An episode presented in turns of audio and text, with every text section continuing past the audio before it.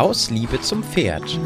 Der Podcast für gesund erhaltendes Pferdetraining mit Lisa, Amina und Clara. Aus Liebe zum Pferd. Heute mit Interdisziplinarität in der Pferdewelt. Hallo ihr Lieben und ganz, ganz herzlich willkommen zu unserer neuen Podcast-Folge. Heute mit mir, Clara. Und ich habe heute einen Gast bei mir und zwar die Martina. Möchtest du dich einmal kurz vorstellen? Äh, ja, von mir auch ganz herzliches Hallo. Ich bin Martina, bin 25 und äh, bin heute hier, weil äh, mein Mann und ich gemeinsam mit unserer kleinen Firma, ähm, der Zentrum Pferd GBR, ähm, versuchen ganz, ganz stark schon interdisziplinär im Pferdebereich zu arbeiten. Wir verbinden also einmal seinen Bereich äh, der Reitsportsattlerei er ist gelernter Reitsportsattler und äh, meinen Bereich der manuellen Pferdetherapie in unserer praktischen Arbeit äh, miteinander. Ähm, ich bin gelernte Pferdephysio- und Osteotherapeutin, habe das Ganze gelernt am Institut EWV von der Frau Esther Weber-Vogt, darf dort auch nach wie vor anwesend sein und Unterricht geben, darf dozieren für Schüler in meinen beiden Fachgebieten, in der Physio und in der Osteo ähm, so ein bisschen Anatomie und Praxisunterricht machen. Der schöne Bereich ist mir also geblieben. Und äh, ja, das ist im Prinzip schon das, das ganz große Wichtige ähm, zu mir und zu uns. Ich habe ansonsten noch zwei eigene Pferde. Äh, meine Schwiegereltern haben auf der Schwäbischen Alb eine kleine Reitanlage. Und äh, ja, wir bemühen uns da sehr um auch ein gesund erhaltendes Pferdetraining, um eine anatomisch korrekte Reitlehre. Und ja, sind ganz glücklich, dass wir dadurch auch eine Dreierkombination schaffen können, sogar aus äh, Reitlehre und Training, aus Therapie und aus Sattlerei. Mhm. Sehr schön. Heute soll es ja um Interdisziplinarität in der Pferdewelt gehen.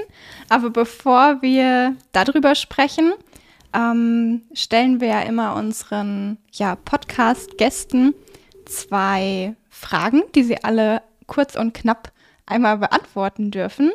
Und du hast ja schon das Wort gesunderhaltendes Pferdetraining auch schon so ein bisschen erwähnt. Was bedeutet denn gesunderhaltendes Pferdetraining für dich?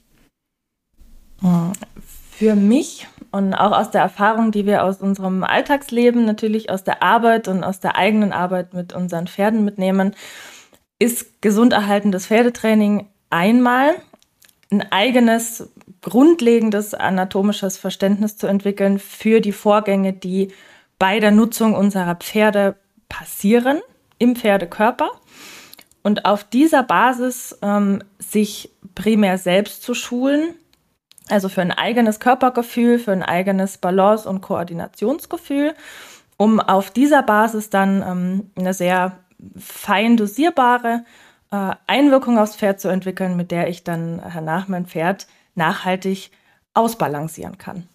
Mhm. Genau. Ja, dann die nächste Frage ist, wer möchtest du in den Augen deines Pferdes sein? Ich möchte gerne aus Sicht meines Pferdes ein möglichst souveräner ähm, und fairer und nicht allzu sehr von Emotionen geleiteter ja, Richtungsweiser sein. Mit einem ständigen Anspruch an mich selbst, mich da zu hinterfragen und da besser zu werden.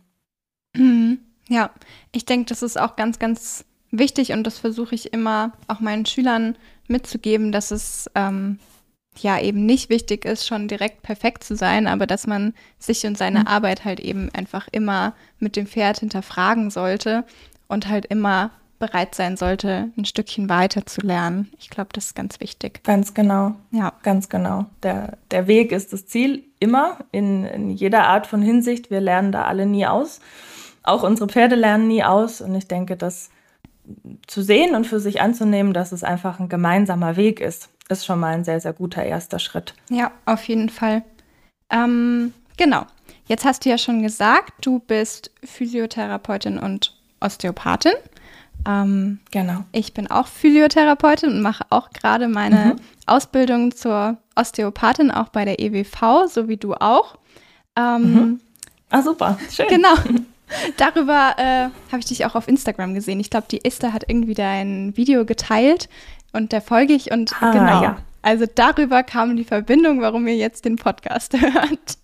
Okay, super, schön. Ja, ja vielleicht sehen wir uns auch nochmal im, im Kontext EWV in irgendeiner Art von Praxistagen oder so. Genau, sowas. das kann gut sein. Ähm, genau, dann habe ich jetzt so das Gefühl, wenn ich manchmal ähm, ja einfach zu Kunden hinkomme und die irgendein Problem mit ihrem Pferd haben, dann wissen sie oftmals gar nicht, wen sie ja, wen sie da jetzt kontaktieren können und wissen gar nicht unbedingt, was denn jetzt der Unterschied ist zwischen Physiotherapie, Osteopathie mhm. und Chiropraktik und ja. ja. bei welchem Problem holt man jetzt wen?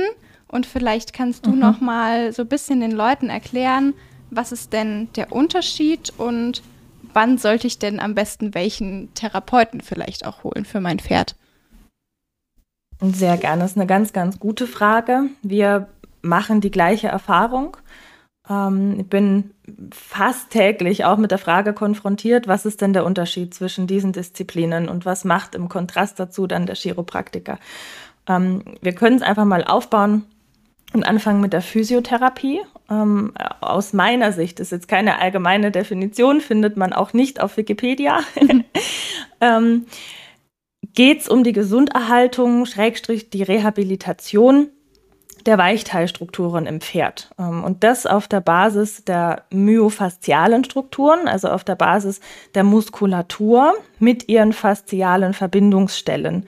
Die können sehr, sehr vielgestaltig sein. Fasziale Verbindungsstellen sind sowohl Sehnen als auch Ligamente, also Bänder, ähm, als auch jede Art von faszialer Trennschicht zwischen zum Beispiel Muskelfasern, Muskelfaserbündeln, Muskelbäuchen an und für sich, ähm, die zueinander funktional beweglich zu halten und darüber einen insgesamt gesunden Bewegungsablauf entweder wiederherzustellen oder zu erhalten wenn noch nicht viel verloren gegangen ist. Ähm, und über ein sich gesundes Zusammenbewegen dieser Weichteilstrukturen gemeinsam auch einen positiven Einfluss dann danach natürlich aufs Skelettsystem zu haben, ohne an diesem aber noch aktiv manipulativ zu arbeiten. Das würde ich sagen, ist die Physio. Mhm. Dann gibt es dazu, weil sich das jetzt natürlich in der Definition schon konzentriert auf die rein manuelle Physiotherapie. Ja, natürlich gibt es dann noch unterstützende Geschichten wie alle möglichen Geräte. Aber wenn es jetzt rein um die Physio, die man manuell am Tier machen kann, geht, dann würde ich das so definieren.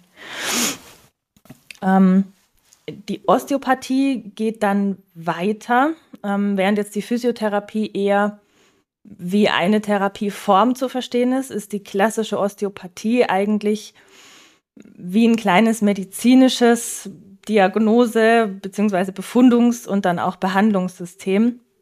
Ähm, ist anatomisch auch nochmal genauer. Ähm, wir arbeiten zusätzlich zu den Weichteilstrukturen. Das bleibt natürlich erhalten. Die Osteopathie braucht immer, aus meiner Sicht, Vorarbeit mit physiotherapeutischen Maßnahmen, um nachhaltig zu sein. Also es lässt sich schwer in der Praxis absolut trennen.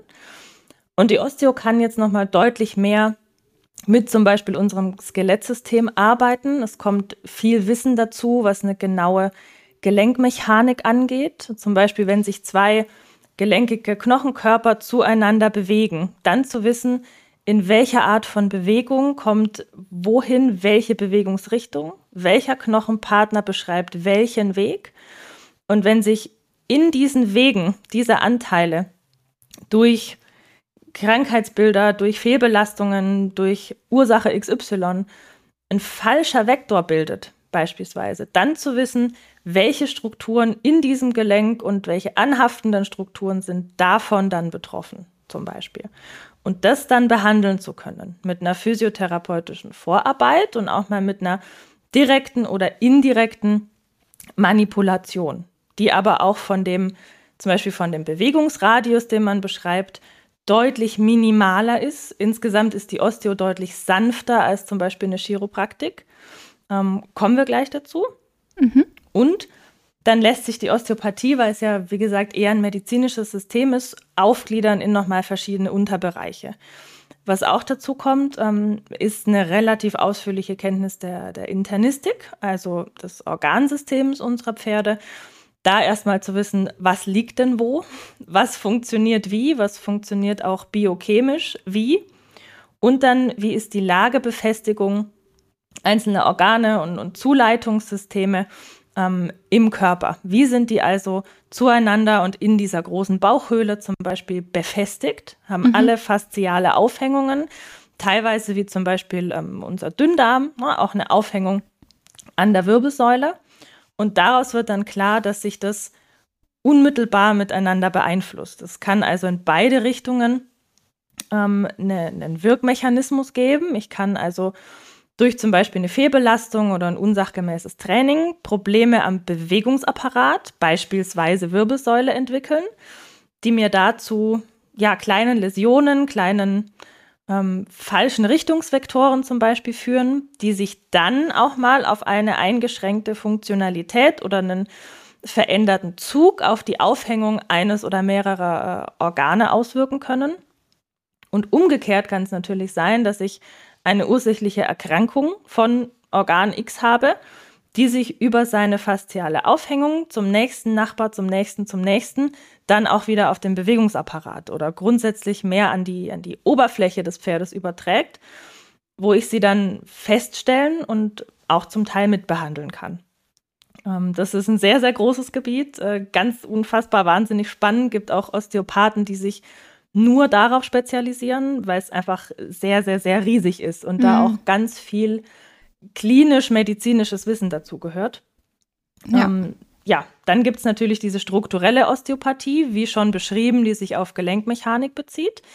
Dann gibt es die rein fasziale Osteopathie, die noch mal mehr weichteiliger arbeitet, dann mit anderen Techniken ähm, noch zusätzlich zur Physiotherapie. Ähm, und dann gibt es natürlich auch ein großer Bereich, die kraniosakrale Osteopathie. Existiert auch im Humanbereich, ähm, konzentriert sich auf die Verbindung zwischen dem, dem Kranium, also dem Schädel, ganz genau wie beim Menschen, und dem Sacrum, also dem Kreuzbein. Wir haben vom Menschen zum Pferd nur den Unterschied, dass das Pferd einfach eine längere Strecke an Wirbelsäule hat und wir leider nicht äh, vom, vom Schädel zum Kreuzbein unmittelbar greifen können. Wäre schön, aber funktioniert nicht. Das ist der einzige Unterschied. Ansonsten können wir da an, an beiden Lebewesen gleichermaßen arbeiten. Und die Kranio konzentriert sich ganz kurz gesagt ähm, einmal auf die, die Beweglichkeit und die, das richtige Druckverhältnis ähm, der einzelnen Knochenanteile des Kraniums, also des Schädels, zueinander. Der ist ja nicht ein einziger großer runder Block, ähm, sondern besteht an jeder Gesichtshälfte aus sich quasi spiegelverkehrt wiederfindenden einzelnen Knochenanteilen. Die lassen sich alle bezeichnen und die müssen alle miteinander verbunden sein, sind über sogenannte Suturen miteinander verbunden. Die werden fester und unbeweglicher mit dem zunehmenden Altern des Pferdes. Ähm, was sich aber immer noch finden lässt, ist wie ein verschiedenes Druck- und Zugverhältnis. Da ganz wichtig zu wissen, stellt man keine massiven Bewegungen natürlich wie in einem Gliedmaßengelenk her. Ähm, aber zum Beispiel bei, bei, bei Verletzungen. Wir haben im Stall zum Beispiel ein Pferd, was einen relativ deformierten Schädel sogar hat. Und der wird sehr regelmäßig craniosakral behandelt. Und dann kommt er ganz wunderbar zurecht. Ähm, also einmal Thema Schädel mhm. mit der Beweglichkeit der Schädelanteile zueinander. Und einmal ganz wichtig, vom Schädel ausgehend, der Fluss der sogenannten Liquorflüssigkeit im Rückenmarkskanal. Liquorflüssigkeit oder auch ähm, Cerebrospinalflüssigkeit kann man sagen, ähm, kommt daher, dass ähm, diese Flüssigkeit aus Ventrikeln im sogenannten Cerebellum im Gehirn ähm, produziert wird, daher kommt und dann im Spinalkanal, also im Rückenmarkskanal, ähm, sich einmal durchs ganze Pferd zieht. Ja, da ist wichtig, dass Flüssigkeit vorhanden ist. Ne? Dieser Rückenmarksstrang muss ja irgendwie auch, auch eingebettet sein und abgegrenzt sein zur knöchernen Wirbelsäule. Ähm, und in dem Moment, wo sich dort Flüssigkeit bewegt, ähm, habe ich, beziehungsweise hat es einen Einfluss, wie beweglich diese Flüssigkeit ist, wie sie auch exakt in ihrer Konsistenz ist, wie, wie sie durchfließen kann von Abschnitt zu Abschnitt. Ähm, durchaus sowohl den Rückenmarkskanal an sich, als auch die großen Segmentalnerven, die dann wieder in unseren äh, Wirbelzwischenräumen austreten, um das ganze restliche Pferd zu versorgen. Das heißt, man kann schon über eine kraniosakrale Therapie grundsätzlich einen Einfluss aufs ganze Pferd haben. Es ist aber was, was sehr, sehr leise und unspektakulär stattfindet. Ähm, und durchaus auch was, was ähm, nicht so oft sich in der Praxis am Pferd draußen findet, weil es aussieht wie Hände auflegen, ähm, auch ein bisschen mehr Erklärung und, und, Einführung erfordert. Und aus jetzt meiner Praxis ähm, behandle ich nie Pferde nur kraniosakral. Ähm, also dafür ist es mir nicht ganzheitlich wirksam genug. Mhm. Ähm, ich sehe es eher als entweder einen Einstieg oder vielmehr noch als einen, einen Abschluss einer Behandlung und wende es auch nicht grundsätzlich immer bei jeder Behandlung an. Das hängt sehr vom Pferd ab, hängt auch von der Zugänglichkeit ab und natürlich vom Problem, an dem man arbeitet. Ja, ja, voll ähm, spannend. Ich hatte jetzt gerade erst dieses Wochenende im Juli hatte ich gerade erst das äh, Wochenende zur Kraniosakraltherapie mhm. in meiner Ausbildung und ich fand es auch ja. Ähm, ja super faszinierend, was so am Anfang nur wie Hände auflegen ausschaut und ähm, wie erstaunlich die Pferde aber auch drauf reagieren. Ja. Mhm. Ganz arg, ganz arg. Das ist auch ähm, zumindest in der Therapie und was wir auch erleben von unseren Kunden schon ein relativ starker Glaubenssatz, dass an einem großen Tier wie dem Pferd immer relativ viel Aktion betrieben werden muss. Ne? Dass ich viel, viel massive Massage brauche, dass ich große Hebel zum Beispiel an den Gliedmaßen brauche. Ähm, ich kann aber auch durchaus sehr fein und detailliert arbeiten ähm, über zum Beispiel solche Methoden. Und die Pferde nehmen das sehr gut an. Das Pferd ist ein sehr, sehr leises Wesen, ein sehr fühlendes Wesen. Ähm, und die sind in ihrem Körperbewusstsein viel, viel agiler, viel schneller und viel ausgereifter, als wir das sind. Mhm. Ähm, weil sie weniger quasi auf, auf ihren, ihren Visus, ähm, auf ihre optische Wahrnehmung konzentriert sind ähm, und auch nicht so sehr manuell gesteuert sind wie wir. Also das Pferd lebt quasi so ein bisschen von, von der Empfindung aus seiner Körpermitte, was so den, den, den Brustkorb betrifft und die Beweglichkeit der, der großen Gliedmaßen natürlich.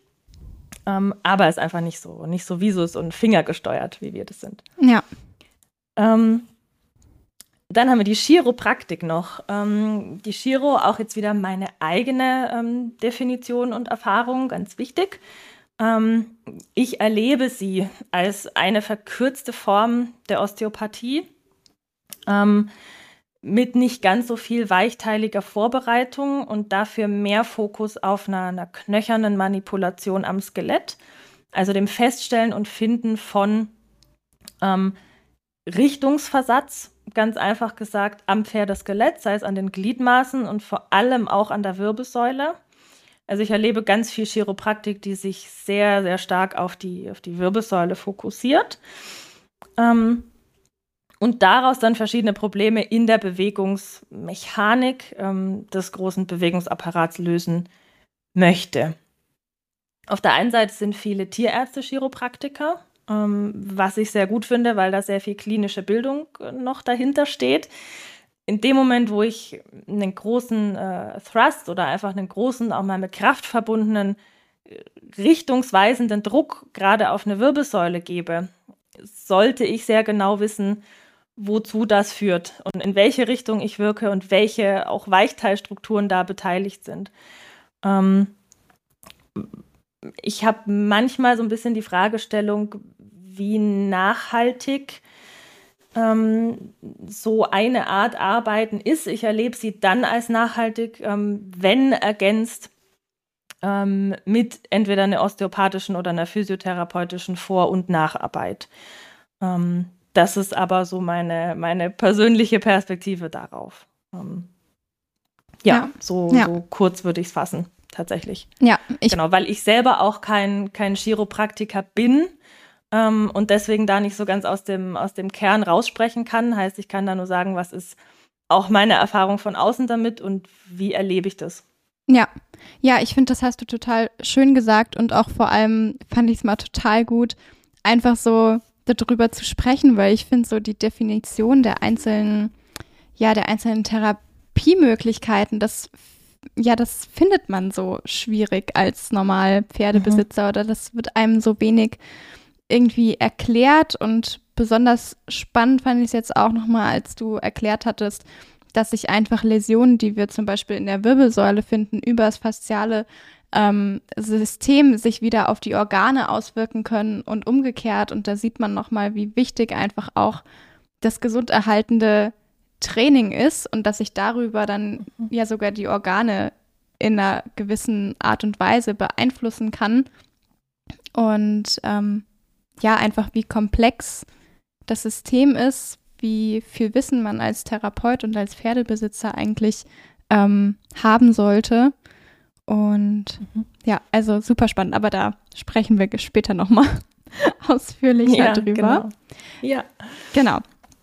Ähm, dann würde mich noch interessieren, wenn ich denn jetzt so eine ja, Behandlung bei dir buchen würde mit meinem Pferd, wie läuft so eine Behandlung ja normalerweise bei dir ab?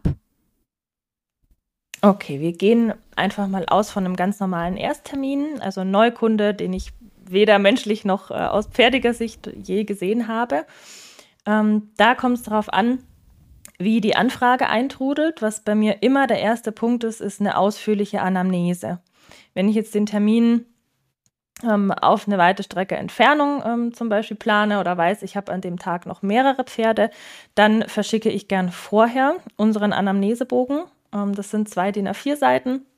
Wir haben den mal ganz geschickt äh, konfigurieren lassen, so ein bisschen nach unseren inhaltlichen Wünschen, wo einfach verschiedene Eckdaten des Pferdes abgefragt werden, ähm, wo aktuelle Problematiken abgefragt werden, sonstige ähm, Haltungsbedingungen, Trainingsbedingungen ähm, Basiswissen zum Beschlag, ähm, Zahnkontrolle, Entwurmungsintervall, äh, solche Geschichten.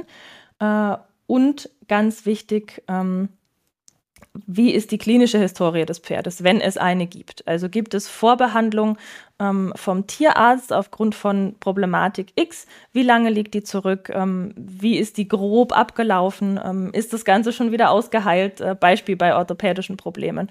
Ähm, Gab es mal irgendwelche irgendwelche Diagnose und irgendwelche Behandlung, sei es medizinisch oder sei es auch von anderen Therapeuten. Ähm, das ist mir immer ganz wichtig, das vorher zu wissen. Je nach Situation, wie gesagt, lasse ich das gerne vorab einmal ausfüllen und mir zuschicken. Äh, oder ich mache das vor Ort im Gespräch gemeinsam mit dem Besitzer. Ähm, trage mir das ein. Und äh, ja, heißt nicht, dass äh, wenn ähm, dieser Anamnesebogen vorher zugeschickt wurde, dass wir dann kein Gespräch mehr führen. Ähm, also ich, ich frage dann Einzelheiten auch nochmal nach, lass mir mehr Hintergründe erzählen. Wir führen also immer ein ausführliches Anamnesegespräch und entweder ich schreibe dann noch mit oder ich habe schon die vorausgeführten Unterlagen dabei zum Termin. Äh, was mir dann immer ganz wichtig ist, erstmal eine grobe Abs Aspektion, Entschuldigung, äh, des Pferdes im Stand zu machen. Ich laufe also mal ein, zwei Mal außen rum, sehe mir mein Pferd einfach von seiner grundsätzlichen äh, Gebäudestatik und seinem Grundzustand, Fell, Hautzustand, Futterzustand, ähm, grundsätzliches Erscheinungsbild, ähm, grobe Bemuskelung, Stellungsthematiken ähm, einmal im Stand an. Das am besten auf einem festen, geraden Boden, sowas wie Asphalt oder ein schön gepflasterter Hof. Ähm, und dann sehe ich mir das ganze Pferd gerne in der Bewegung an. Ich mache also immer eine Ganganalyse ähm, ganz, ganz zwingend notwendig. Die passt sich natürlich der Situation des Pferdes an. Ähm, also wir würden jetzt nicht ein 35-jähriges Pferd bei einem Sommertermin bei 35 Grad dann in der Halle einmal ganze Bahn galoppieren lassen ähm, und das natürlich anpassen. Äh, insbesondere auch, wenn ich ein Pferd in der Rehabilitation habe, was noch im Ausheilungsprozess von zum Beispiel irgendwelchen orthopädischen Verletzungen ist. Oder ein Pferd, was zur Lymphdrainage kommt ähm, schon einige Wochen nach einer Kolik-OP, wenn die Narbe schon in einem guten Zustand ist. Ne? Also die ähm, mhm. lassen wir uns nicht in der vollen Dynamik dann vorführen. Aber grundsätzlich, je mehr wir da gucken können, umso besser.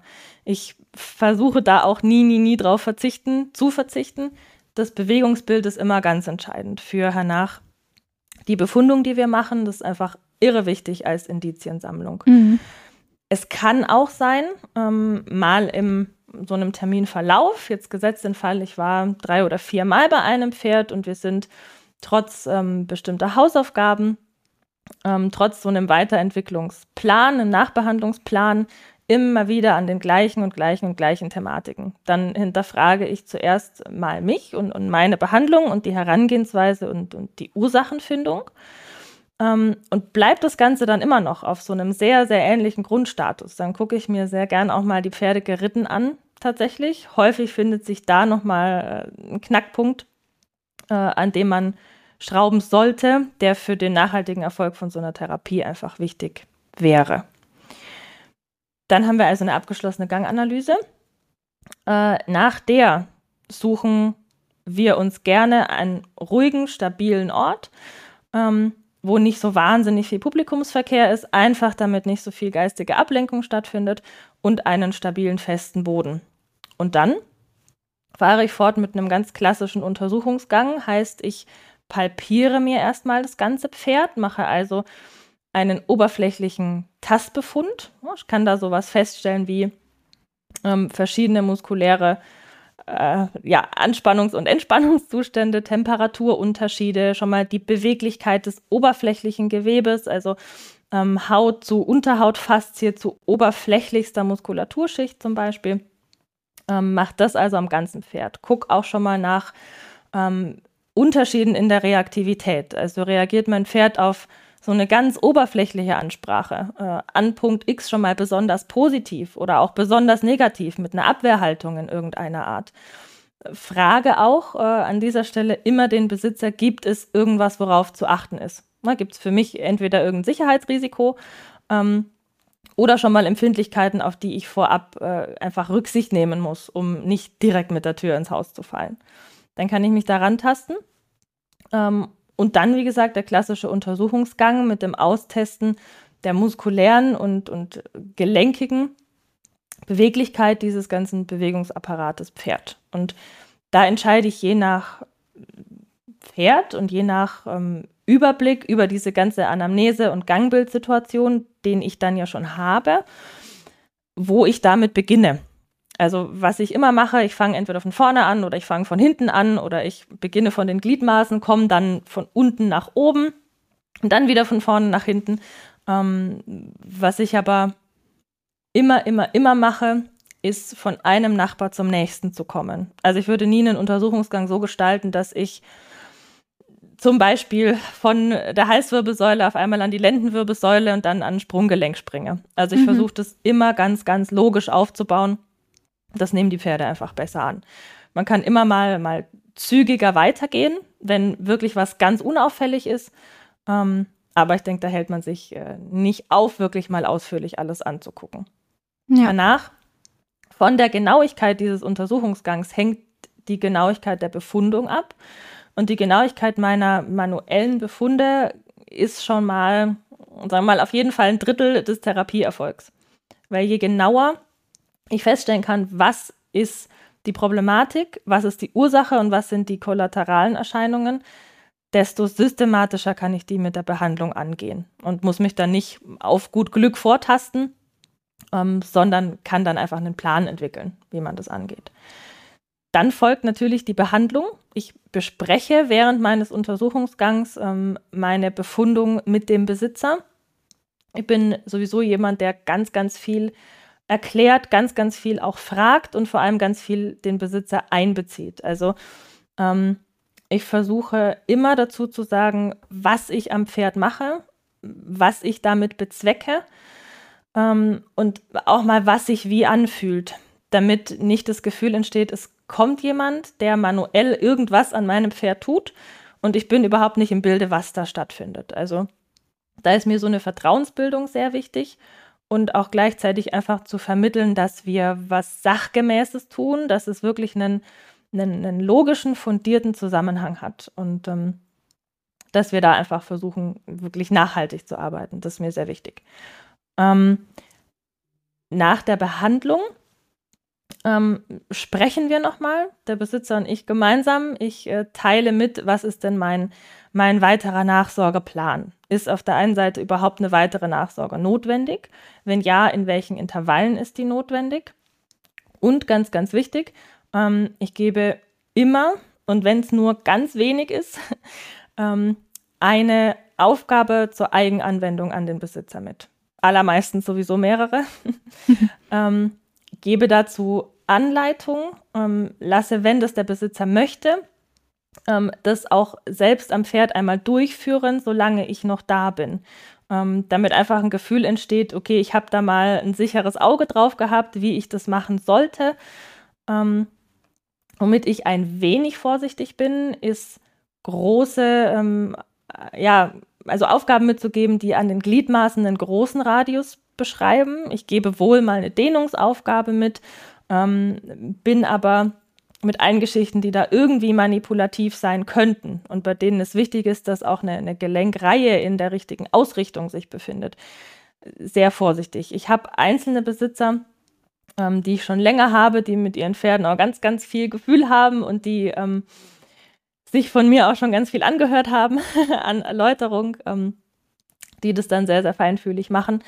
Ähm, aber da versuche ich ein bisschen aufzupassen, also immer Dinge mitzugeben, ähm, bei denen, auch wenn sowas mal weitergegeben wird, zum Beispiel an die dritte Reitbeteiligung, ähm, dass da am Pferd wirklich kein, kein Schaden entstehen kann. Und eine Therapie und auch so eine Hausaufgabennachsorge soll dann nie den gegenläufigen Effekt haben, sondern soll immer das unterstützen, was wir vorher angeregt und in dem Sinne eingestellt haben, um das zu erhalten und da dann auf ein neues Plateau zu kommen, an dem man weiterarbeiten kann. Genau. Ja. Und dann gibt es entweder nochmal ähm, einen Nachsorgetermin oder es gibt keinen oder es gibt einen in einer deutlich fortgeschrittenen Zeit. Da kann ich gar nicht sagen, dass das ähm, pauschal immer den und den Abstand hat. Also das ist bei mir sehr individuell, einfach nach Situation. Genau. Und ganz, ganz wichtig, ich gebe immer eine Termindokumentation mit. Also ich schreibe ein Terminjournal, heißt das bei uns, ähm, im Anschluss an den Termin zu Hause indem ich alles aufzeichne. Ich zeichne da auf, was, ist, was sind die Ergebnisse meiner Ganganalyse im Schritt Trab Galopp, was habe ich vorher in der Aspektion gesehen, ähm, was sind die Ergebnisse meines Untersuchungsganges, was ist, wenn es ein Folgetermin war, die Veränderung ähm, zum vorherigen Termin, was ist meine manuelle Befundung, was habe ich in der Behandlung getan? Und was ist der Nachsorgeplan.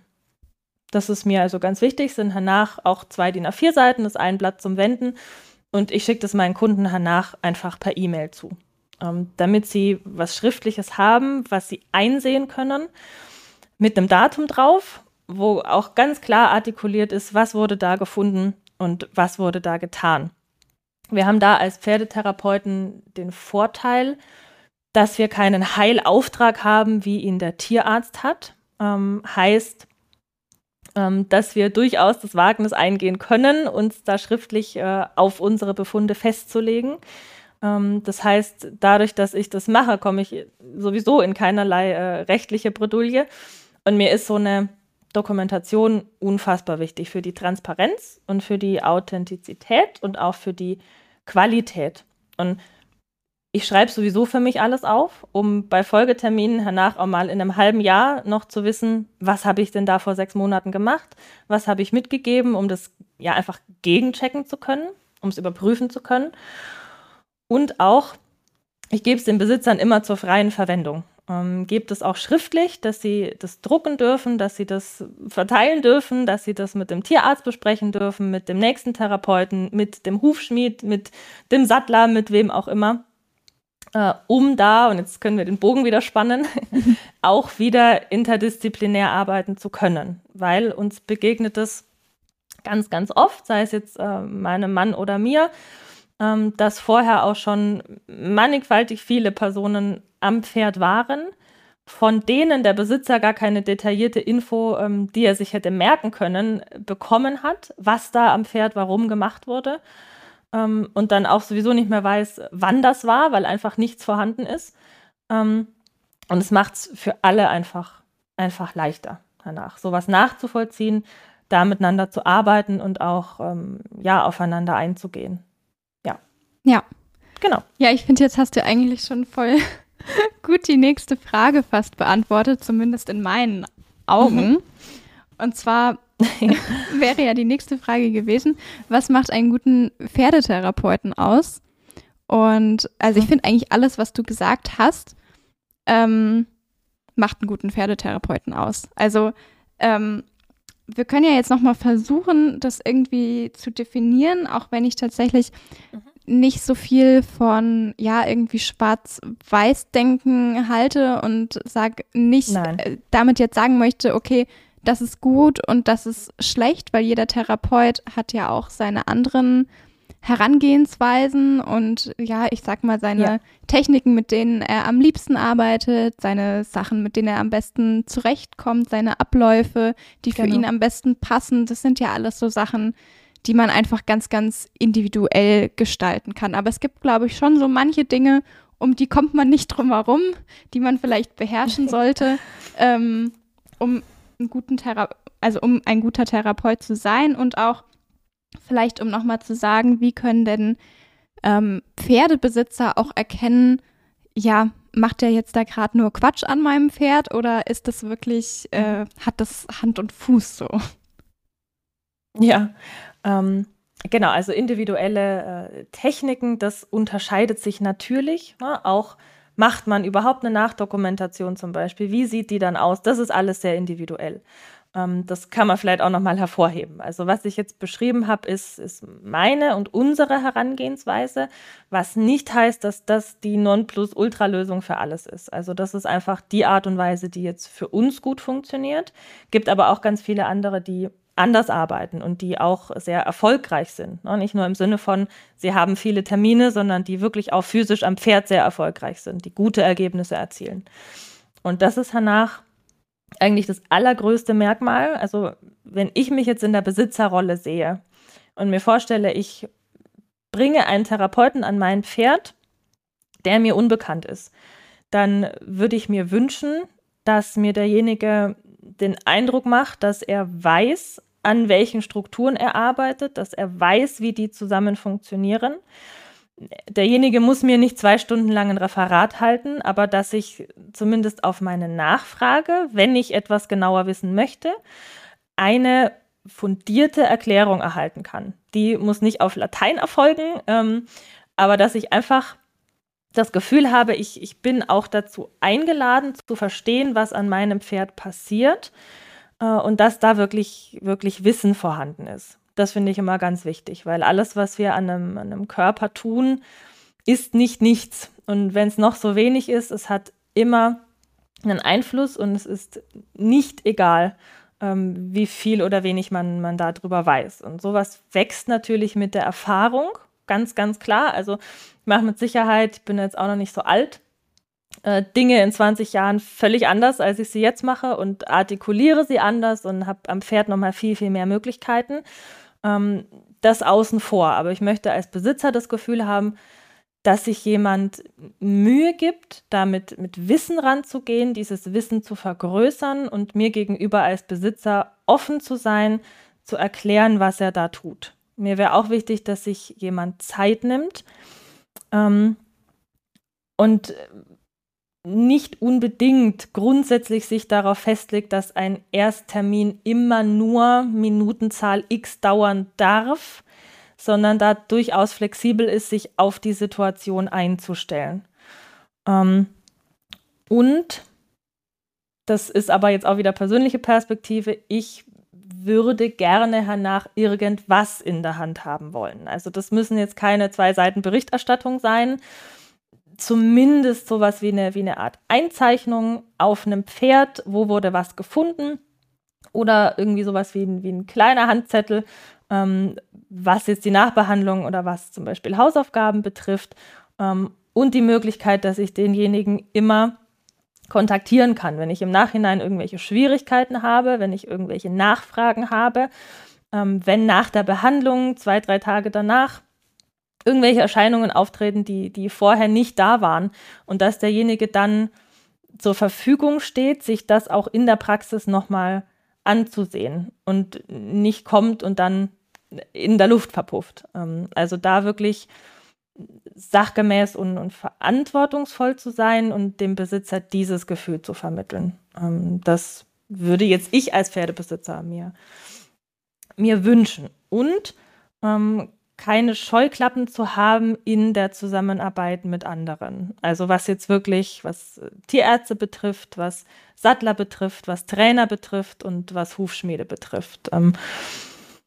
ich bekomme von den Besitzern auch ganz oft das Feedback zurück, dass es sehr, sehr anstrengend ist, wenn dieses Kollegium aus Fachpersonal ähm, nichts tut, außer sich gegenseitig auf die Füße zu treten, ähm, anstatt zusammenzuarbeiten und sich irgendwo, irgendwo auszutauschen und einen gemeinsamen Plan zu entwickeln. Ähm, das ja, wäre mir, mir wichtig, dass ich das Gefühl habe, bei demjenigen besteht die Möglichkeit, den Kontakt zu meinen anderen Dienstleistern herzustellen, insofern das für mein Pferd notwendig sein sollte. Ja, ja, finde ich auch unheimlich wichtig und ich denke, ja, da macht es auch einfach nochmal, um auch so ein bisschen nochmal auf die Interdisziplinarität zurückzukommen, einfach die Zusammenarbeit zwischen den Therapeuten aus oder zwischen Trainer und mhm. Therapeut, mhm. so dass es auch einfach für den Besitzer, ja, ich sag mal, ein angenehmes Gefühl ist. Ich habe das Gefühl, ganz oft sind die Besitzer dann auch so wie zwischen den Fronten und der eine sagt dies, der andere mhm. sagt das und dann wissen sie gar nicht mehr, ja. Ja, was ist denn jetzt eigentlich mit meinem Pferd? Und dass da mhm. wirklich dann die einzelnen Parteien offen sind, ähm, ja, auch in den Austausch reinzugehen, finde ich auch unheimlich wichtig. Genau, genau, absolut. Ja. Also die Pferdewelt arbeitet da leider häufig recht ideologisch, ähm, wo es manchmal einfacher wäre, bei, so, bei der Sache Pferd an sich zu bleiben. Ähm, womit wir ganz arg gute Erfahrungen gemacht haben, ist einfach da selber immer offen zu sein, in der Hinsicht wirklich auch immer bereit zu sein, anzuerkennen, wenn jemand anders mehr weiß als man selbst. Ich habe zum Beispiel letztens ähm, einen eintägigen Schulungstag ähm, gehalten in Hessen äh, für den Verband Deutscher Huforthopäden. Ähm, und all diese Menschen, die da waren, das waren, keine Ahnung, 14 Personen, wussten maximal mehr über, über Hufe und über Hufbearbeitung, als ich das tue. Also ich würde über, über meine therapeutische Kenntnis ähm, niemals hinausgreifen, indem ich sage, okay, mit dem, was ich jetzt weiß aus meiner Perspektive, gehe ich bearbeitend an einen Pferdehuf. Ich finde das Thema wahnsinnig spannend. Ähm, ich mache auch gern mal Kombitermine mit einzelnen Hufschmieden. Wir haben zum Beispiel einen, ähm, der bearbeitet auch bei uns auf der Anlage eigentlich alle Pferde und wir tauschen uns sehr, sehr viel aus. Heißt, wenn er bei einem Kunden fährt, ähm, von uns ist, komme ich manchmal auch gerne dazu, berechne dann dem Besitzer nichts, fahre einfach hin, aber weil mich das interessiert, mhm.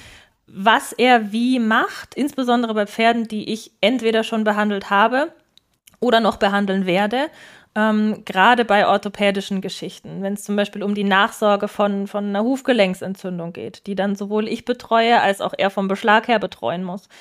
Ähm, einfach um da mehr Wissen zu haben, aber nicht um das selber anzuwenden, sondern einfach um, um das im Hintergrund zu haben, dann wieder für, für meine Art des Arbeitens. Und ähm, nochmal zurück zu der, der Schulungssituation. Ähm, werden dann ganz, ganz fruchtbaren Austausch auf einmal, weil ich von meiner Warte kam und eine grundsätzliche Anatomie und grundsätzliche Statikthemen am Pferd erläutert habe und wie sich die über die einzelnen Weichteile bis in den Huf auswirken können.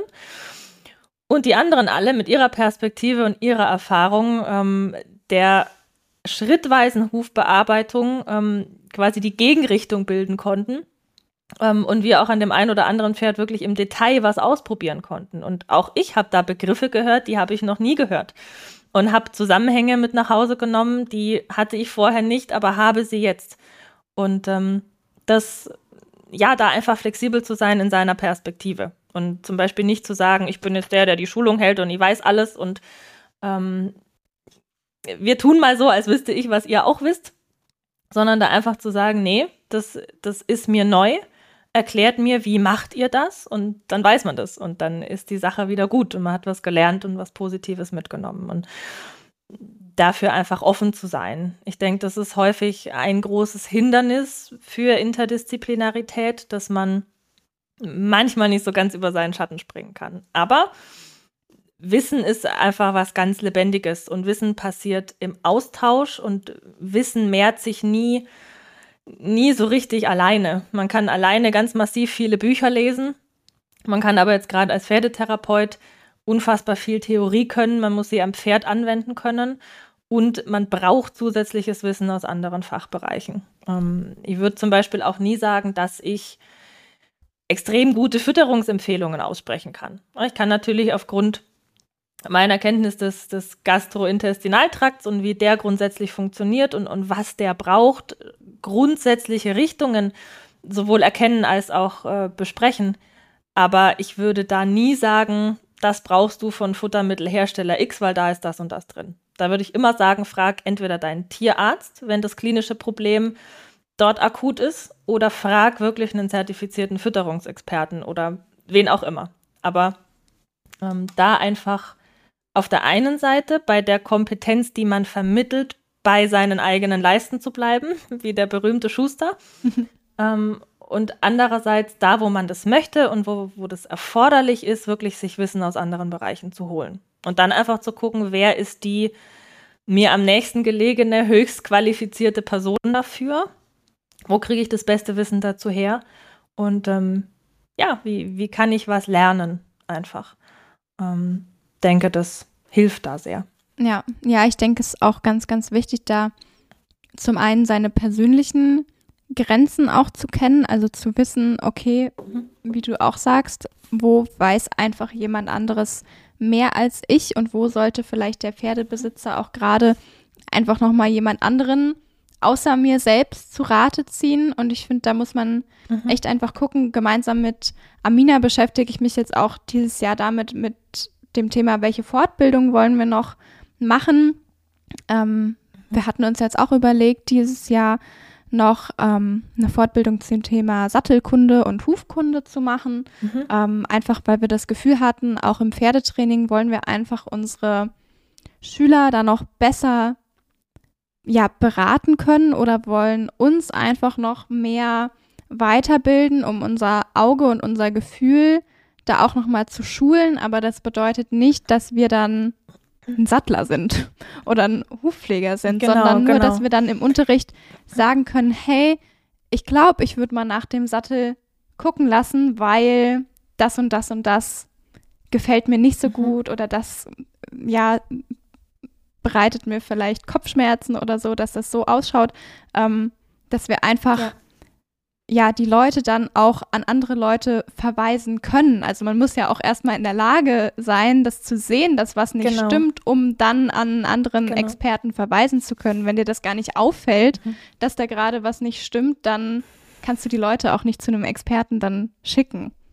Mhm. Ganz genau. Also da geht es, wie du ganz richtig sagst, dann in, in der Summe einfach nicht darum, selber das maximale Monopol zu haben und auf einmal alles bearbeiten zu können, ähm, sondern darum, die Aussagen, die man trifft, sachgemäß treffen zu können und ähm, einfach den eigenen Blickwinkel ganz richtig ausgedrückt zu, zu erweitern.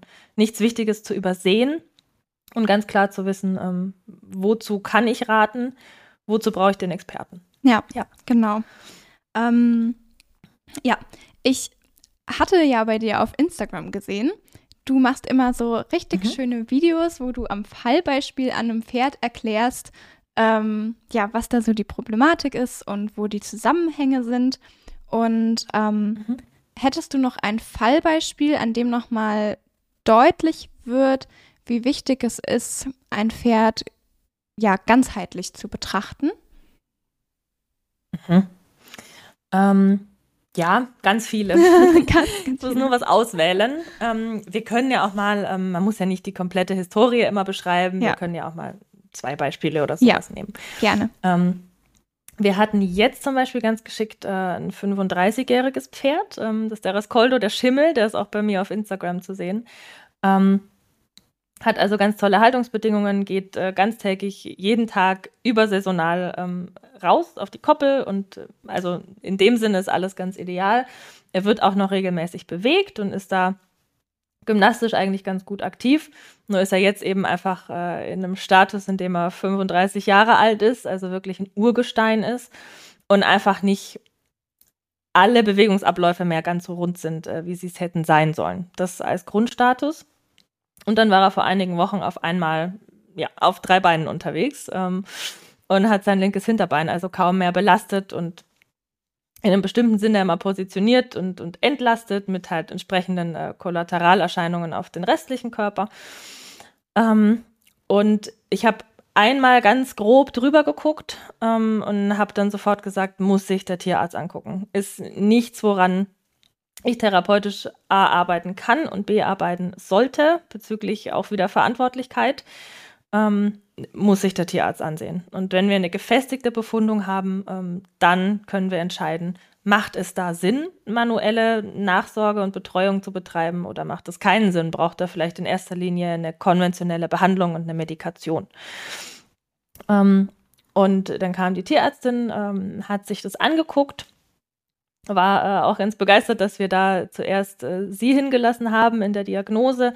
Es war dann auch gefestigt. Er bekommt also eine, eine Schmerz- und eine Entzündungshemmermedikation ähm, über Zeitraum X. Und das begleiten wir jetzt auch aktuell noch äh, mit einfach einer manuellen Nachsorge. Die bekommt er sehr regelmäßig, eingangs äh, zweimal wöchentlich. War auch ganz nett von der Tierärztin so äh, empfohlen in diesem Intervall. Jetzt aktuell alle sieben Tage ähm, und damit geht es ihm relativ gut. Ähm, wir hatten jetzt mal experimentiert mit Veränderung der Medikationsdosis, ähm, auch alles wieder mit tierärztlicher Betreuung. Und äh, ja, ähm, so das ist zum Beispiel jetzt mal ein klassisches Beispiel für, für Zusammenarbeit ähm, Tierarzt-Therapeut. Ähm, mhm. Ähm, da ganz klar zu sagen, wer ist wofür verantwortlich, wer deckt welchen Bereich ab und einander einfach auch, äh, auch Rückmeldung zu geben. Ich konnte ihr dann natürlich berichten, a, wie schlägt denn so in der Gesamtheit ähm, diese Medikation an? und wie wäre denn so meine manuelle Eingrenzung auch von, von der Ursächlichkeit des Problems? Ähm, um dann jetzt wieder weitergehend, was sie gemeinsam mit der Besitzerin entscheiden konnte, behandeln wir aufgrund des Alters des Pferdes noch mehr lokal, ähm, versuchen da wieder mehr in den Ursprungszustand zu kommen oder gucken wir, dass der Gesamtstatus ähm, in einem für ihn komfortablen Maß erhalten werden kann und machen den Rest mit der manuellen Therapie. Und so hatte jeder seinen Verantwortungs- und Aufgabenbereich und wir konnten uns ganz toll austauschen und ähm, versuchen, das jetzt auch mal weiter auszuweiten. Also zu versuchen, Pferde ähm, mit äh, einer klinischen Diagnose dann auch ähnlich wie im Humanbereich an die manuelle Therapie zu überweisen. Mhm.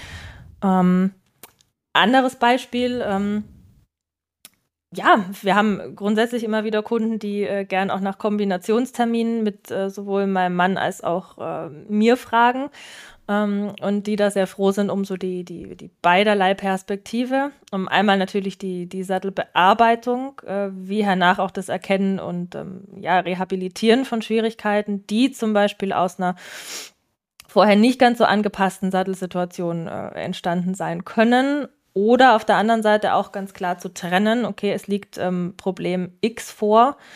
Ähm, dieses hat aber eine andere Ursache ähm, als äh, Resultat aus einer Sattelanpassung zu sein. Ähm, da gibt es also ganz, ganz viele Beispiele, ohne dass man jetzt ähm, ein Pferd X zum Beispiel nennen muss.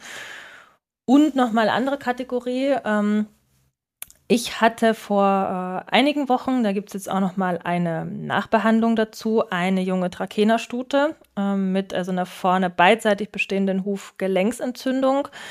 Ähm, einmal, ich meine vorne rechts eher auf äh, das knöcherne Gelenk bezogen, ähm, also auf die Verbindung von Koronbein zu Hufbein. Ähm, und einmal, ich meine vorne links mit einer Entzündungsreaktion eher weichteilbezogen ähm, am äh, Strahlbeinschleimbeutel und so an der an einer Strahlbeinknochenfläche, ähm, die natürlich einen orthopädischen Beschlag bekommt und die auch äh, eingangs ähm, mit dieser Diagnose vom Tierarzt erstmal an den Hufschmied verwiesen wurde. Ähm, der hat dann ein, zwei Bearbeitungsintervalle absolviert ähm, dann kam ich dazu, habe grundsätzlich diesen ganzen Bewegungsapparat behandelt und die, die neuralgischen Entzündungsstellen einfach Druck entlastet und der Besitzerin jeweils was mitgegeben, was sie für Situationen A, B und C tun kann.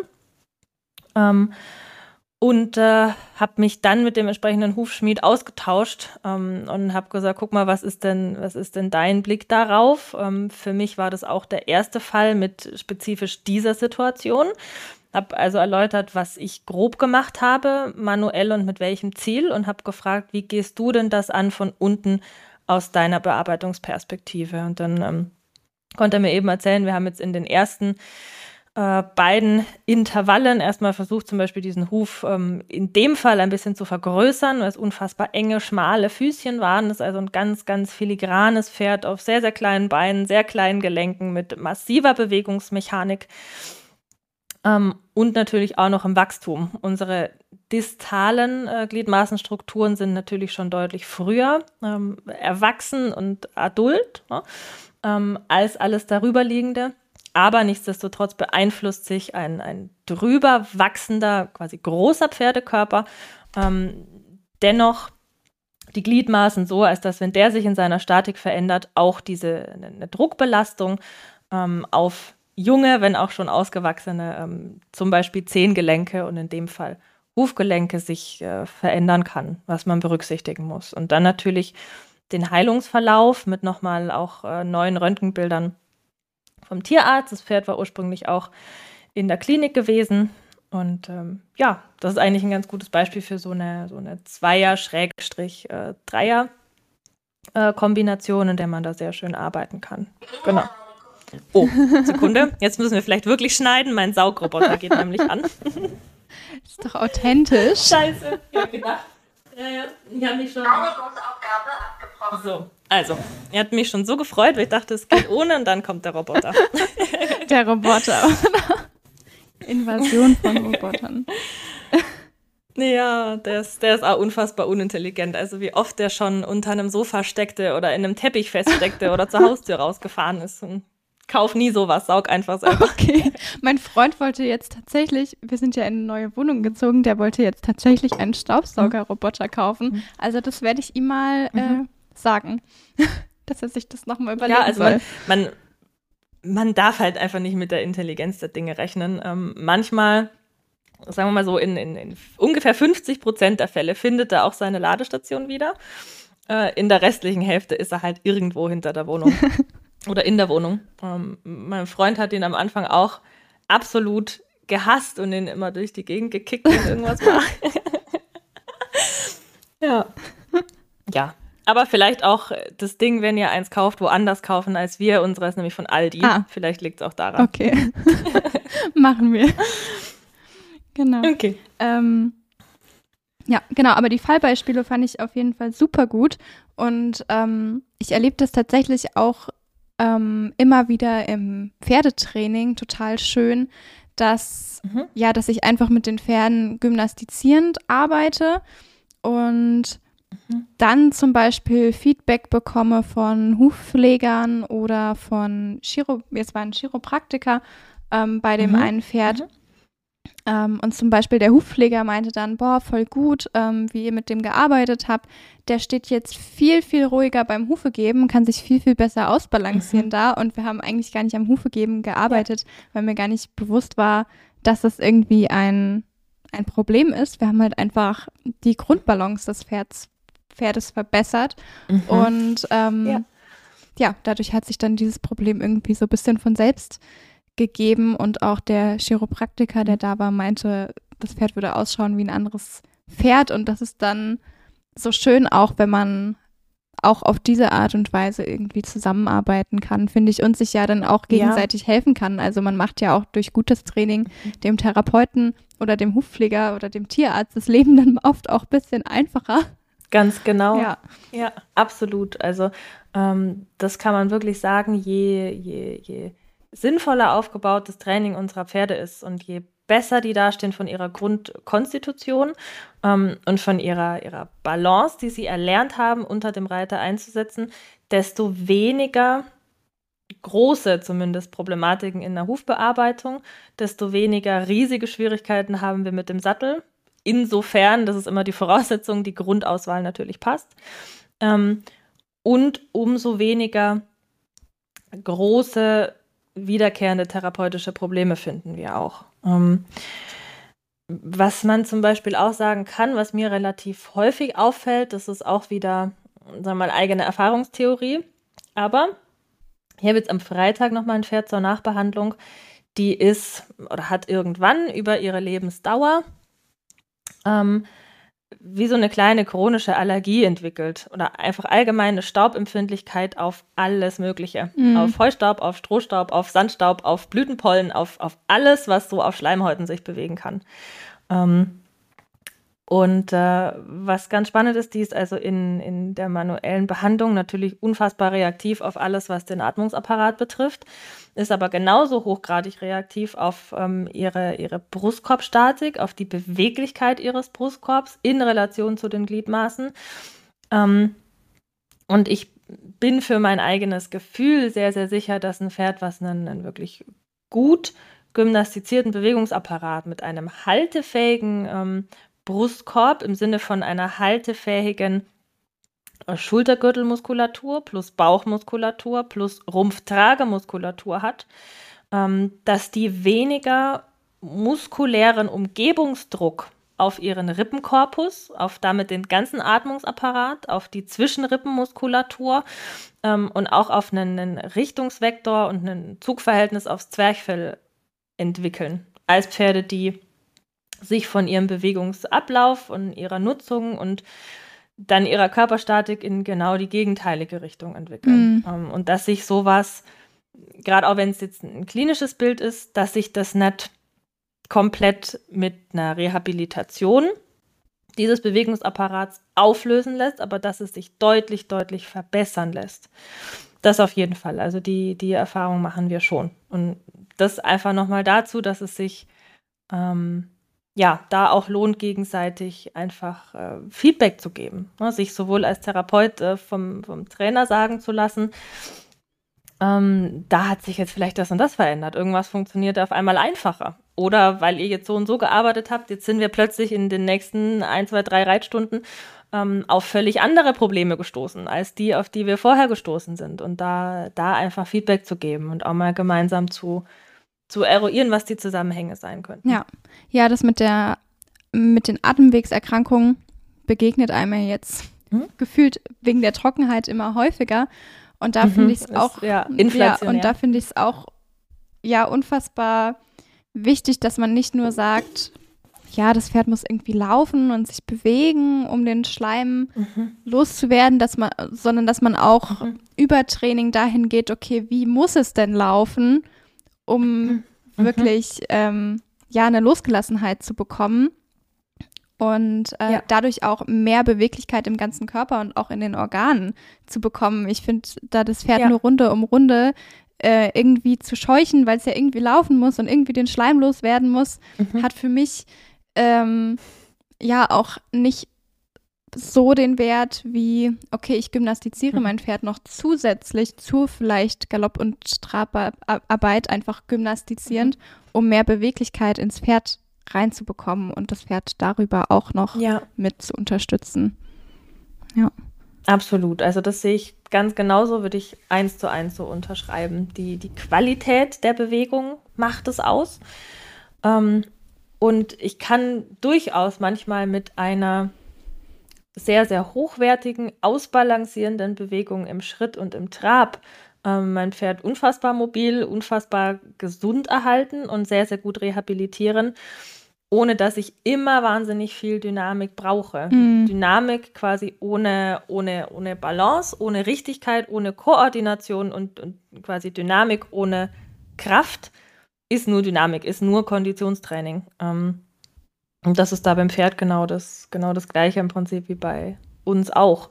Und in der Theorie hat der Mensch, in zumindest dem Alltag, den wir hier in unseren Breiten äh, so betreiben, das gleiche Grundproblem wie das Pferd, nämlich dass wir viel in Bewegungsmustern unterwegs sind, die eigentlich unserem Körperbau gar nicht so sehr entsprechen. Also so wie leider immer noch viele Pferde nicht die ausreichende alltägliche, artgerechte Bewegung haben, äh, die sie eigentlich haben sollten ähm, und nicht die Ernährung haben, die sie eigentlich haben sollten, ist das ja bei uns genauso. Ja, der, der, Mensch hat ja so grob gesellschaftlich Bewegungs- und Ernährungsschwierigkeiten. Na, wir sitzen viel, wir sitzen viel zu Hause, viel im Büro, wir sitzen viel im Auto. Ähm, Und die restliche Bewegung, die wir so betreiben, ist, die läuft halt so nebenher. Mhm. Aber der Mensch an sich ist ja eigentlich ein sehr, sehr gerader, sehr aufgerichteter, sehr vertikaler Langstreckenläufer in dem Sinne. Ähm, und der gleiche Langstreckenläufer ist das Pferd nur auf eine andere Achse gesehen. Das Pferd kommt eben mit seiner horizontalen Spannbrückenstatik und wir kommen mit unserer, unserer Vertikalachse. Tun uns aber beide einfacher, wenn wir unsere Rumpfmuskulatur stärken, also die, die, die uns aufrecht hält, die unseren, unseren Brustkorb weit und geöffnet hält und die dadurch Last von unseren Gliedmaßen nimmt. Die Last, die dann sowohl wir als auch das Pferd, wenn wir unkoordiniert und sehr, sehr weich unterwegs sind, ähm, dann in unsere unteren Gliedmaßengelenke und, und in den Boden bringen und die zu Verschleißerscheinungen führen. Und so wie wir sehr, sehr schnell durch unsere Art der Alltagsbewegung ähm, zum Beispiel Rückenschmerzen kriegen, ähm, so ähnlich ist es vom Effekt her beim, beim Pferd auch. Also die haben da genauso ja, im Prinzip Zivilisationsprobleme, äh, wie wir sie auch haben. Ganz, ganz häufig und viel. Ja, genau. Okay. Ich glaube, wir haben den Bogen eigentlich jetzt ganz gut gespannt. Oder gibt es noch irgendwas, wo du sagst, das würdest du abschließend noch gerne loswerden? Mm, gar nicht unbedingt. Nee, also ich glaube, wir waren sehr, sehr umfassend unterwegs schon. Ja, voll. Genau, wir hatten ja als, ja, ich habe unsere Fragen ja auch hier, was ganz geschickt ja, ist. Ja, ich auch. Ähm, wir hatten, no, die, die, Fallbeispiele hatten wir und dann ähm, ging es ja nur noch um die Frage, ähm, wie man also besser zusammenarbeiten kann ja. Ähm, als Dienstleisterkollegium, um fürs Pferd eben gemeinsam äh, da wirkungsvoll zu sein. Also wir haben das bestimmt schon zum, zum Teil mit besprochen, also einfach in der Zusammenfassung nochmal offen zu sein für Austausch, ähm, sich ganz direkt für Wissenslücken nicht zu schämen, sondern die einfach neutral bei einer kundigen Person aufzufüllen ähm, und einfach, einfach neugierig zu sein und in dem Sinne neutral zu sein, als dass man sagen kann, okay, das weiß jetzt nicht ich, aber das weiß der nächste Experte und wenn auch ich das wissen möchte, dann, dann mache ich mich da kundig und einfach das Ergebnis am Pferd und, und für den Besitzer im Zusammenleben und im Zusammenbewegen der beiden immer so als oberstes Ziel zu sehen. Ja. Ja. Und mh, mm, so ein nachhaltiges Arbeiten, so ein nachhaltiger Grundgedanke, wird auch von zumindest jetzt unseren Kunden, ich denke, das kann man bestimmt allgemein sagen, schon sehr, sehr gut auch angenommen. Ähm, auf der einen Seite, weil man es noch sehr wenig findet ähm, bisher und auf der anderen, weil man sich da natürlich äh, leichter tut, wirklich für den Besitzer merkbare, nachvollziehbare, messbare, wenn man so möchte, ähm, einfach Fortschritte zu erzielen. Und ähm, nicht immer nur am gleichen Problem X zu arbeiten. Und das kann man nicht alleine, sondern im besten Fall gemeinsam. Ja, sehr schön. Okay, dann hoffe ich sehr, dass euch allen die Podcast-Folge gefallen hat. Ich werde euch nochmal die Webseite von der Martina in den Show Notes unten verlinken und auch ihren Instagram-Account. Da könnt ihr gerne mal vorbeischauen. Und dann hoffe ich, wir sehen uns bei der nächsten Folge und vielen Dank, Martina, dass du dabei warst. Ich bedanke mich. Ganz herzlichen Dank und tschüss, macht's gut. Tschüss. Alle.